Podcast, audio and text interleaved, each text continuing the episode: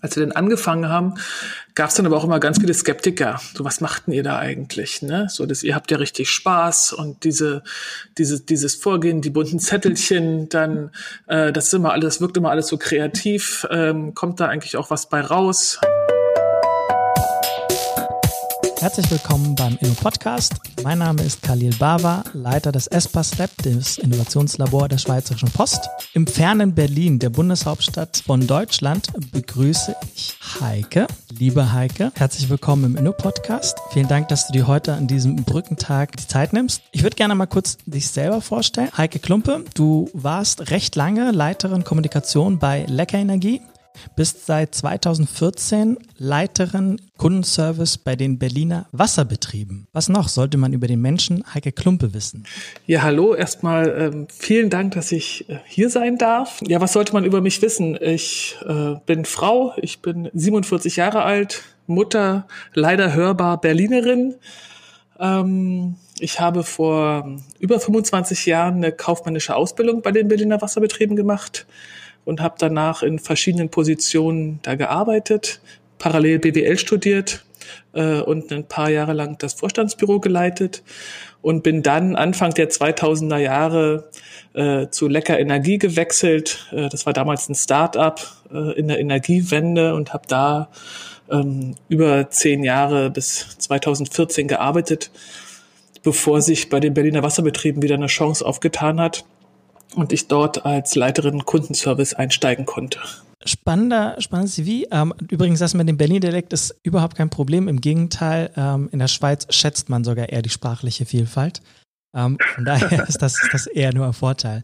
Ähm, die Berliner Wasserbetriebe sind ja auch ähnlich ähm, wie ein, zumindest ein Teil der Schweizerischen Post, ähm, Monopolbetrieb unterwegs. Es gibt so gesehen eigentlich keinen wirklich wirtschaftlichen ähm, Druck. Und wenn wir das, oder wenn ich aus meiner Perspektive sehr vereinfacht draufschaue, die viereinhalbtausend Mitarbeitenden der, ähm, der BWB ähm, sorgen eigentlich so dafür, dass die Menschen zu Hause Wasser bekommen und dass das Abwasser entsorgt wird. Und ähm, Kundenwünsche wirken auf dem ersten Blick erstmal wirklich eher irrelevant. Ähm, wie hast du eigentlich die Berliner Wasserbetriebe erlebt, als du 2014 dort begonnen hast? Als ich 2014 da angefangen habe, habe ich das Unternehmen so als Heimat wahrgenommen. Ich war ja über zehn Jahre nicht da und äh, morgens auf dem Weg zur U-Bahn an meinem ersten Arbeitstag habe ich gleich bekannte Gesichter getroffen und bin mit denen ins Gespräch gekommen, so als wäre gar keine Zeit vergangen. Und auf den ersten und auch den zweiten Blick hat sich gar nicht so viel verändert. Natürlich ähm, aus der Perspektive der Beschäftigten ist ganz viel passiert. Da gab es also die, eine Reihe von Restrukturierungen, wie in allen großen Unternehmen. Da gab es eine Rekommunalisierung, das heißt, das Monopolunternehmen war zwischenzeitlich äh, in den Händen von RWE und Veolia äh, zu 50 Prozent.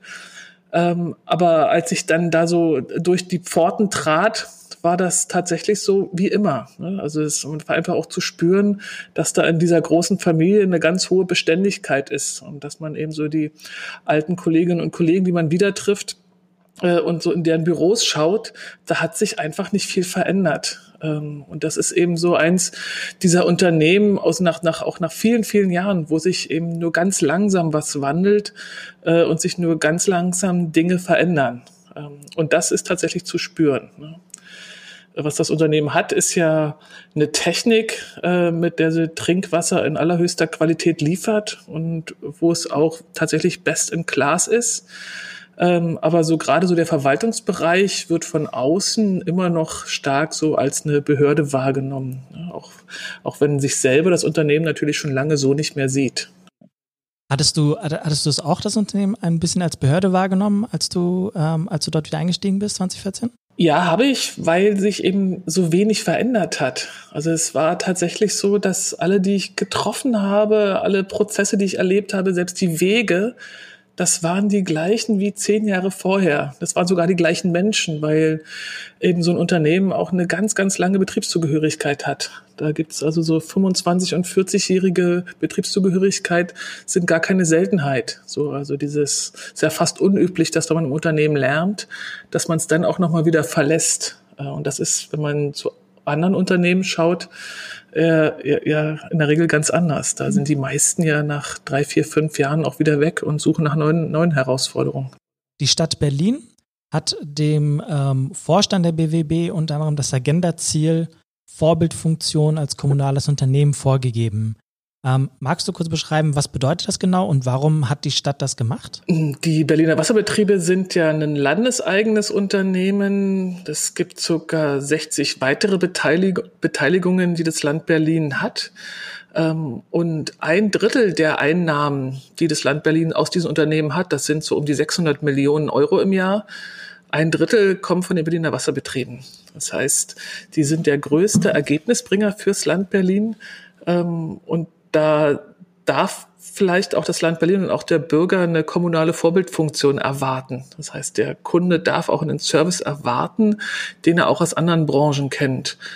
Ähm, und was das natürlich auch möglich macht, ist, also auch aus einer Perspektive des Unternehmens, wenn ich einen guten Service biete und keinen Anlass biete zu sagen, hey, andere können es besser, ähm, dann rechtfertigt es natürlich auch ein Stück weit die Monopolsituation. Ich hatte ähm, von dir im Vorgespräch verstanden, dass das mit ein Anteaser dafür war, ähm, wirklich Kundenorientierung, diesen kulturellen Wandel ähm, im Unternehmen anzustoßen.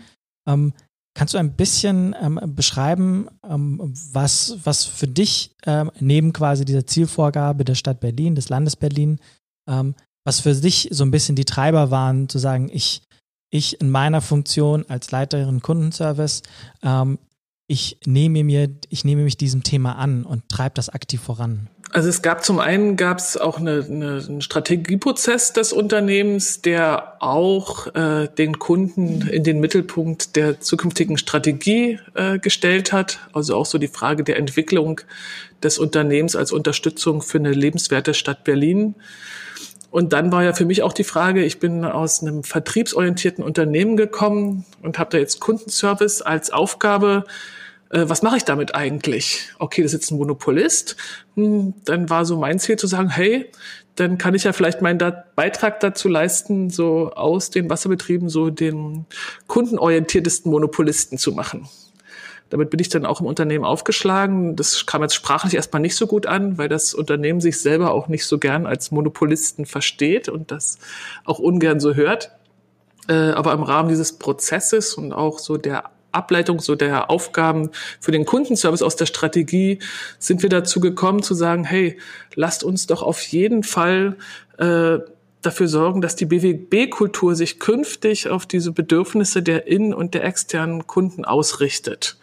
Äh, und lasst uns da ein Projekt machen, äh, was dann auch das Agenda-Ziel des Vorstands entsprechend auch mit unterstützt. Und da haben wir dann auch so entsprechend auch die Unterstützung bekommen und auch das Mandat, es tatsächlich auch zu tun. Und im Rahmen dieses Projekts, was habt ihr da an Maßnahmen ergriffen? Was habt ihr da konkret getan, um diesen, diesen Kulturwandel hin, sich, hin zu einem kundenorientierteren Monopolisten zu werden? Na, wir haben zum einen erstmal geschaut, warum würden wir das eigentlich jetzt tun? No, ne? dann, also genau gab es dieses Agendaziel des Vorstands, eben aber auch so dieses Wissen um die kommunale Vorbildfunktion und das Wissen darum, dass die Ansprüche von Kunden an Service ja auch wachsen äh, und dass unser Kundenservice ja auch ein Stück weit so als Standard gelten soll für eine Begegnung auf Augenhöhe, für eine gegenseitige Wertschätzung und so ein ganzheitliches Verantwortungsgefühl. Und wenn wir das nach außen einem Kunden auch bieten wollen, dann muss das erstmal auch nach innen funktionieren. Das heißt, wir mussten also genauso auch schauen, wie kann ich eigentlich auch meinen internen Kolleginnen und Kollegen, meinen internen Kunden gegenüber serviceorientierter auftreten äh, und haben da dann eben ein großes unternehmensweites Projekt gestartet, so die Kundenservice-Offensive, wo wir geschaut haben mit den einzelnen Organisationseinheiten, was für Themen habt ihr eigentlich jetzt schon bei euch auf der Agenda? Und wie können wir die eigentlich auch mit diesem Projekt mit begleiten und wie können wir euch unterstützen, diese Themen auch tatsächlich dann zum Ziel zu bringen. Alles in Richtung einer Serviceorientierung. Das heißt, wir haben uns keine neuen Themen ausgedacht, sondern wir haben einfach geschaut, welche Themen liegen da und was gilt zu bearbeiten. Und da haben wir uns dann sukzessive in den drei Jahren 35 Themenfelder vorgenommen und die in einem ganz, ganz kleinen Team dann auch bearbeitet. Das Team bestand aus zwölf Leuten. Das war ein interdisziplinäres Team. Das heißt, so aus allen Organisationseinheiten durfte ein äh, Mitglied entsandt werden. Und damit waren wir dann zwölf. Das ist ein zwölf äh, beschäftigte starkes Kernteam, äh, die dann eben an diesen Handlungsfeldern gearbeitet haben. Ähm, es gab so einen vorgegebenen Prozess. Äh, da haben wir erstmal in so einem Definitionsworkshop festgestellt, was sind eigentlich so die Aufgaben, die wir uns so vornehmen wollen, wie ist das Vorgehensmodell, und haben dann äh, sukzessive die Themen definiert und dann immer für uns für ein ganzes Jahr lang so Themenfelder vorgenommen. Dann. Ähm, und die Themen waren dann tatsächlich querbeet. Das waren so Service-Themen, ähm, zum Beispiel, wie können wir unseren Kunden äh, die Terminvereinbarung leichter machen, indem wir jetzt aktuell ist es so, äh, oder bis zum Projekt war es so, dass wenn der Service der Wasserbetriebe beim Kunden aufgeschlagen ist, dann hat er in der Regel eine Woche vorher einen Zettel an die Tür gemacht und gesagt, wir kommen dann und dann zwischen 8 und 14 Uhr. Ähm, und inzwischen äh, besteht einfach die Möglichkeit, über einen QR-Code äh, diesen Zettel einzuscannen äh, und sich selber einen Termin auszusuchen und zu sagen, okay, der Termin passt mir nicht, aber äh, der Termin in zwei Wochen in einem Zeitfenster von 13 bis 15 Uhr, der passt mir sehr gut. Ähm, und so haben wir zu verschiedenen Wegen einfach und zu verschiedenen Themen einfach ähm, über Prototypenarbeit ähm, völlig neue Ergebnisse zustande gebracht. Also in der Summe muss man mal sagen, haben wir 190 Prototypen erarbeitet, die überlebt haben, äh, von denen jetzt ähm, über 100 auch schon implementiert sind.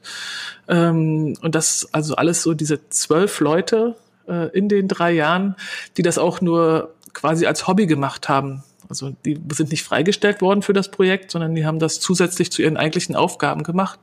Und die waren auch in der Arbeit immer nur so ein bis zwei Tage tatsächlich in das Projekt involviert. Das heißt, wir haben diese 190 Maßnahmen auch mit einem sehr geringen Aufwand tatsächlich ähm, umgesetzt bekommen. Ähm, zum Beispiel wurde auch ein neuer Hausanschluss aus neuen Verbundstoffen ähm, äh, in der Zeit entwickelt.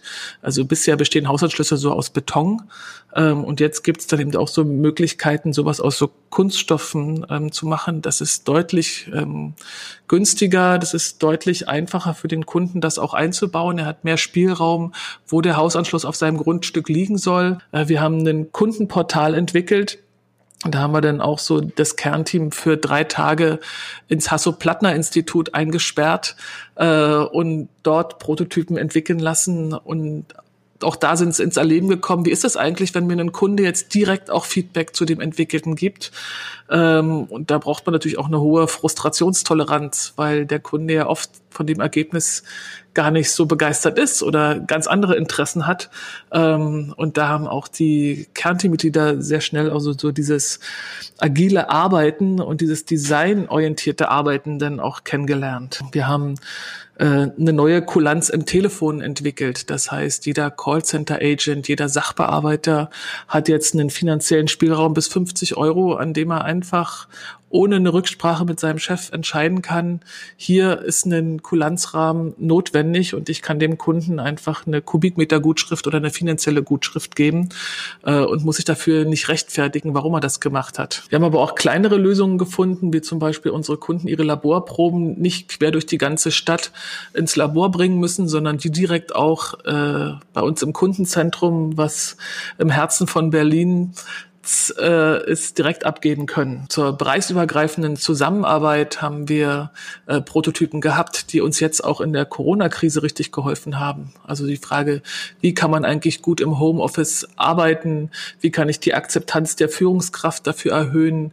Äh, welche technischen Möglichkeiten kann ich eigentlich einsetzen, wenn ich äh, standortübergreifend zusammenarbeiten möchte?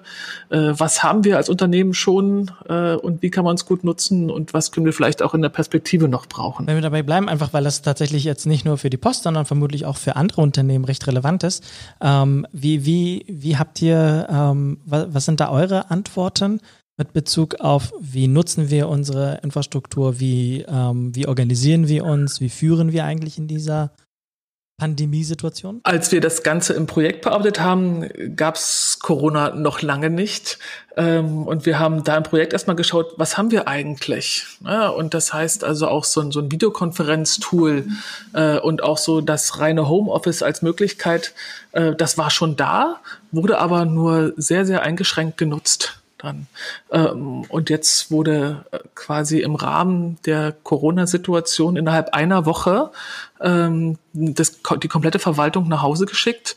Äh, und innerhalb dieser einen Woche waren aber auch alle fähig, über die Tools und über die ähm, Serverlösungen, die wir hatten, dann auch von zu Hause aus zu arbeiten. Das heißt, die Beschäftigten konnten ihre privaten Rechner dann einsetzen, äh, sofern sie keine Firmenrechner zur Verfügung hatten wir haben alle Kameras freigeschaltet, so dass dann jetzt auch tatsächlich alle sich in Videokonferenzen treffen konnten.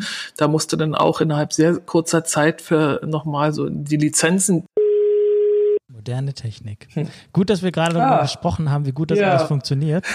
Und du hattest mein Gesicht ja. müssen, weil ich mir dachte, so, es kann nicht wahr sein, dass ihr das hinbekommt. Ich glaube, da unterscheiden wir uns auch nicht so stark. Ne? Dann, also wir können es ja jetzt ja auch nur machen, weil, weil, weil es diese ganzen Krücken gibt, ja. Du hattest gerade spannenderweise gesagt, ähm, wir, haben, wir haben es innerhalb äh, recht kurzer Zeit hinbekommen, dass diejenigen, die vielleicht kein ähm, geschäftliches Device haben, ähm, dass die mit ihren privaten Geräten arbeiten können und auch die Zugänge zu haben zu den ja. Daten und so weiter und so fort. Seit, äh, seit ich, glaube ich, da bin vom ersten Tag an, ähm, laufe ich hier und flehe und bettle. Lasst mich bitte einfach mein MacBook, lasst mich einfach damit bitte arbeiten.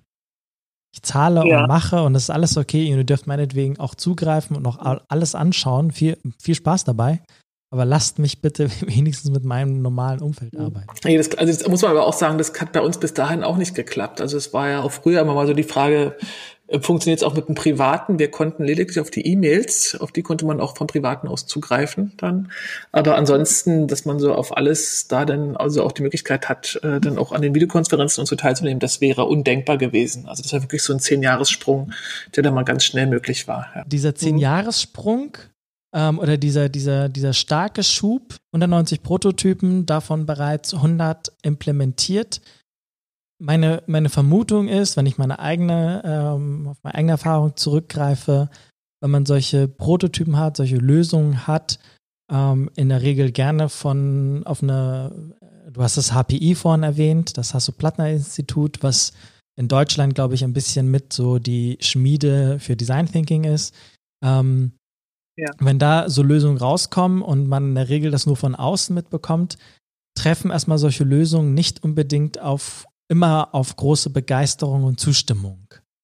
Ähm, wie, wie, wie, wie habt ihr, wie seid ihr damit umgegangen? Wie habt ihr es geschafft, ähm, dass dieses prototypenhafte Vorgehen, ähm, das Vorgehen, aber auch die Ergebnisse ähm, vom, vom Betrieb, vom Unternehmen, von der Organisation auch aufgenommen worden sind? Das Ganze hatte zwei Ansätze. Zum einen, die Probleme haben wir uns nicht selber gesucht, sondern die wurden uns also auch von den Organisationseinheiten als Auftrag gegeben. Das heißt, wir hatten immer einen Sponsor, der gesagt hat, okay, befasst euch mit diesem Thema.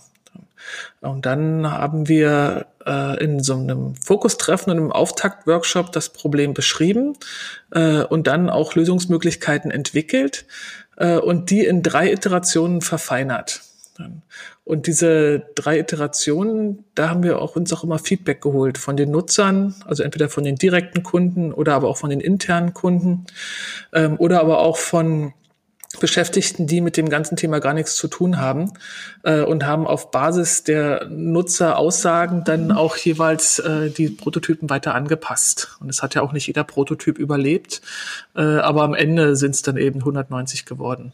Und ich glaube, durch diese sehr intensiven Feedback-Schleifen immer, immer wieder ähm, haben wir es dann auch geschafft, da auch eine Akzeptanz für die Prototypen zu finden. Wir haben also nichts irgendwie äh, vorgelegt, wo wir gesagt haben, hier guckt mal, wir haben euch hier jetzt was entwickelt, nutzt das mal, sondern da auch die Nutzer von Anfang bis zum Ende auch mit einbezogen. Aus deiner Perspektive, die liegt das Geheimnis ein bisschen darin, sich Sponsoren zu suchen, Probleme wirklich von der Organisation selber benennen zu lassen und die Lösungen, die Prototypen iterative Feedback-Schleifen darüber fahren zu lassen und sie immer wieder ähm, in, die, in die Entwicklung einzubeziehen. Das war zumindest also auch der Weg, den wir gewählt haben und der hat so aus unserer Sicht dann auch funktioniert. Der Kunde ist nicht König sondern auf Augenhöhe mit uns. Ähm, das ist sehr für mich eine spannende Aussage, weil man normalerweise ja ähm, Kunde ist, der Kunde ist im Mittelpunkt und kundenorientiertes, konzentriertes Arbeiten. Und du hast genau diesen, also tatsächlich diesen Satz gesagt, Kunde ist nicht König, sondern auf Augenhöhe mit uns. Wie genau seid ihr zu dieser Aussage gelangt? Wir, wir sind ja ein Unternehmen äh, aus einer kritischen Infrastruktur, äh, wo es extrem viele technische Vorgaben gibt. Also auch so Standards zur Qualitätssicherung, äh, wo also klar ist, ähm, wir sind für alles verantwortlich bis zum Wasserzähler äh, und für alles danach ist dann auch der Kunde verantwortlich, also was so in seiner Installation im Haus passiert.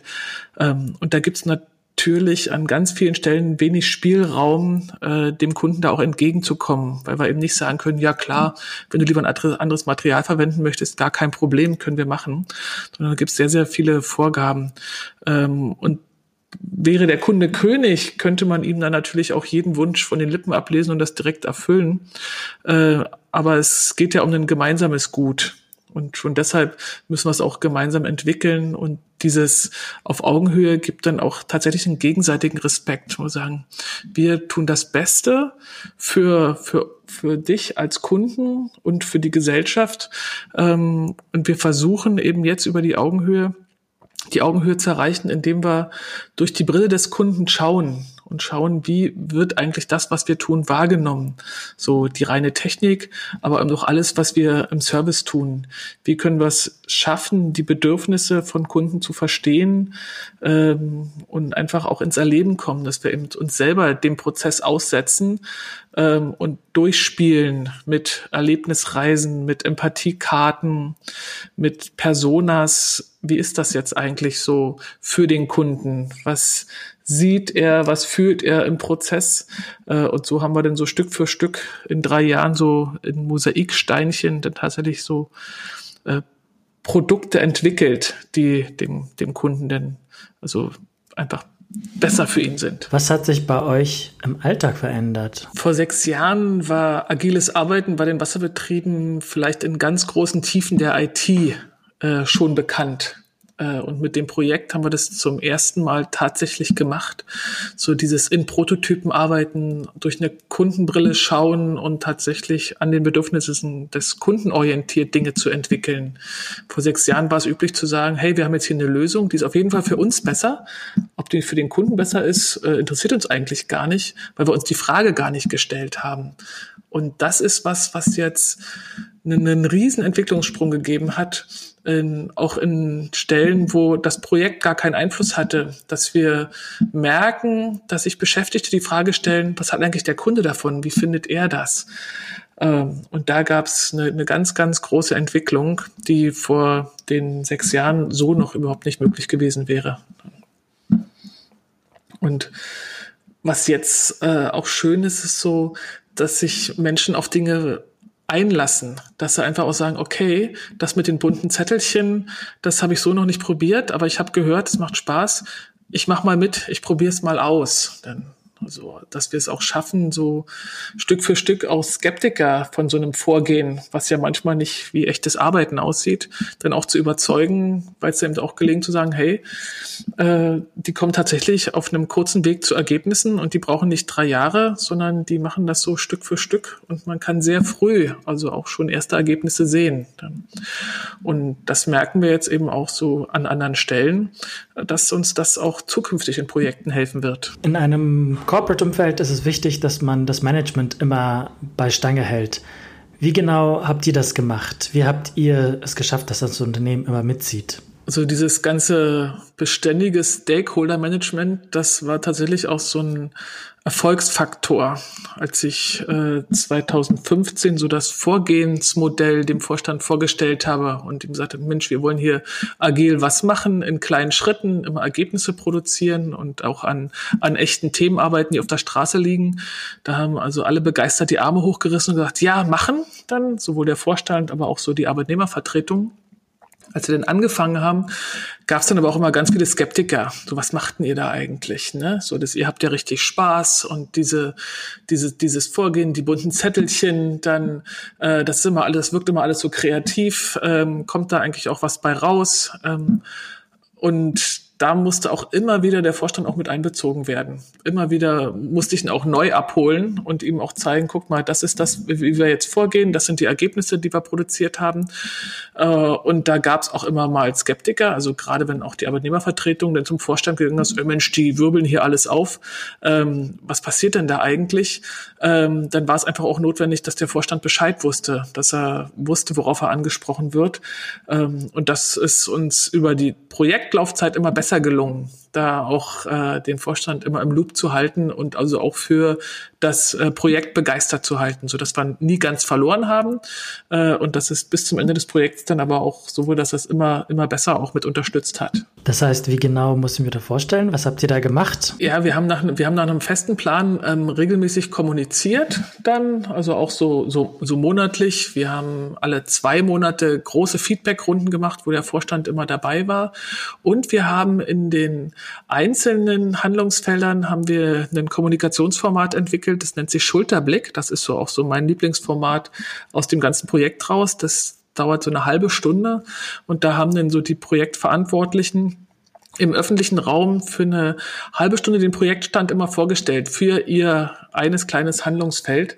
Ähm, und da war oft auch ein Vorstand dabei oder auch äh, eine, Führungskraft, die den Feedback mitgegeben hat. Und das war eben auch so die Chance, dass wenn alle einigermaßen im Loop sind und auch so die Themen kennen, ähm, dass sie dann auch aussagefähig sind und also auch ein Gefühl dafür haben, macht das eigentlich Sinn, was sie da tun. Und es gab ja auch äh, bei uns Prototypen, die sind glanzvoll gescheitert.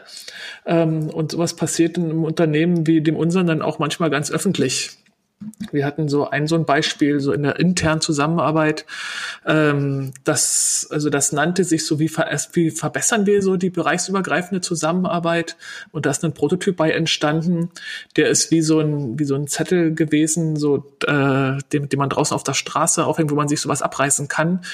Der nannte sich Hey lieber Kollege, ich arbeite gern mit dir. Ja, und dann waren so die Beispiele waren: Du hast die Haare schön, du riechst gut, äh, ich mag wie du aussiehst.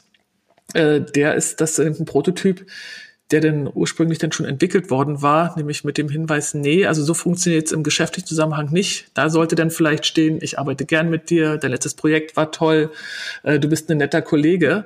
Ähm, leider ist aber der erste Prototyp mit Du hast die Haare schön äh, zu früh ähm, auf die Flure gekommen und den hatte ich dann auch in einer großen Personalversammlung, die finden bei uns immer so in Musical-Theatern statt, äh, war der dann groß auf der Leinwand. So als Beispiel, guckt mal, was die da in der Kundenservice-Offensive machen. Ähm, das war dann so ein sagen wir mal, eine gute Chance, über das Projekt zu berichten und zu erzählen, wie wir arbeiten und dass wir prototypisch arbeiten äh, und dass dann da einfach auch Prototypen auch scheitern, die so nicht aktiv werden sollen. Und das war dann auch ein Punkt, wo wir den Vorstand dann auch wieder neu abholen mussten und sagen, hier, nee, wir machen schon einen ordentlichen Job, aber alle müssen es aushalten, dass auch nicht alles sofort perfekt ist. Blick in die Zukunft. Wie ist der aktuelle Stand? Wie ist das Projekt jetzt beendet? Ja, ja, wir haben jetzt also jetzt das, das Projekt ist inzwischen dabei abgeschlossen zu werden. Äh, wir wollten äh, Mitte März einen großen Marktplatz veranstalten, in dem das Projekt sich ähm, im Unternehmen dann nochmal vorstellt. Der Marktplatz ist dann wie alle großen Veranstaltungen, denn obwohl er voll vorbereitet war, musste er dann abgesagt werden. Und wir haben dann aber auch direkt einen Tag nach dem Lockdown ähm, angefangen zu überlegen, okay, und wie kriegen wir das jetzt auch in digital hin? Das war ohnehin noch eine Aufgabe zu sagen, Mensch, wie kriegen wir das auch verlängert, ähm, dass wir es auch anderen zeigen können, die zu diesem Marktplatz nicht kommen können. Dann, ähm, und sind jetzt auch gerade dabei, diesen Marktplatz in digital vorzubereiten über so eine Videokonferenzlösung, ähm, wo es dann auch eine schöne Eröffnung, so eine Art Town Hall Meeting gibt, ähm, wo man es dann alles veröffentlicht, äh, wo dann auch der der Vorstand dann nochmal das ganze das ganze Projekt ähm, gut äh, bewerten kann und da auch äh, die, die ganzen Projektteilnehmer entsprechend würdigen und wo dann in dem nächsten Schritt dann auch so die Gäste dann so in virtuellen Räumen sich dann auch so die einzelnen Ergebnisse dann da auch ähm, vorstellen lassen können. Da sind wir gerade dabei und es wird dann hoffentlich Ende Juni dann auch äh, soweit sein, dass wir den dann auf die Straße oder ins Netz bringen. Dann. Mit Blick auf die Zeit werde ich versuchen, mal die Abschlusskurve zu bekommen. Ähm, was empfiehlst du anderen Unternehmen, anderen Monopolisten, Menschen in den Unternehmen, die sich mit dem Thema Kundenorientierung, kundenzentriertes Arbeiten beschäftigen möchten? Ich würde Ihnen empfehlen, sich äh, Menschen zu suchen, die Lust haben auf so eine Veränderung, äh, denen dann auch den Freiheit, die Freiheit, den Freiraum und auch die Mittel geben, das dann auch auszuprobieren ähm, wir vielleicht auch den einen oder anderen Querdenker suchen. Die sind zwar anstrengend, äh, aber die dann einfach auch auszuhalten äh, und dann auch zu lassen mit mit dem Auftrag, äh, schaut noch mal hin, ne? vergleicht, was machen andere, kommt selbst ins Erleben, probiert's aus und haltet aus, wenn nicht alles sofort perfekt ist. Äh, das gibt auf jeden Fall tatsächlich überraschende und richtig gute Lösungen direkt so am Kunden. Woher ziehst du dir deine Energie und deine Motivation? Also was wir jetzt noch gemacht haben, ist, wir haben jetzt auch mit einer, mit einer wirklich guten Beratungsagentur zusammengearbeitet, die uns das, äh, das Vorgehensmodell auch mit uns erarbeitet haben. Das war die HR Pepper hier aus Berlin. Ähm, was ich sonst machen würde, ist auch immer zu gucken, wie machen es eigentlich so die Primusse anderer Branchen? Ne? Was kann man von denen lernen? Wie kann man äh, das, was wir tun, gemessen an dem vielleicht auch nochmal in Frage stellen?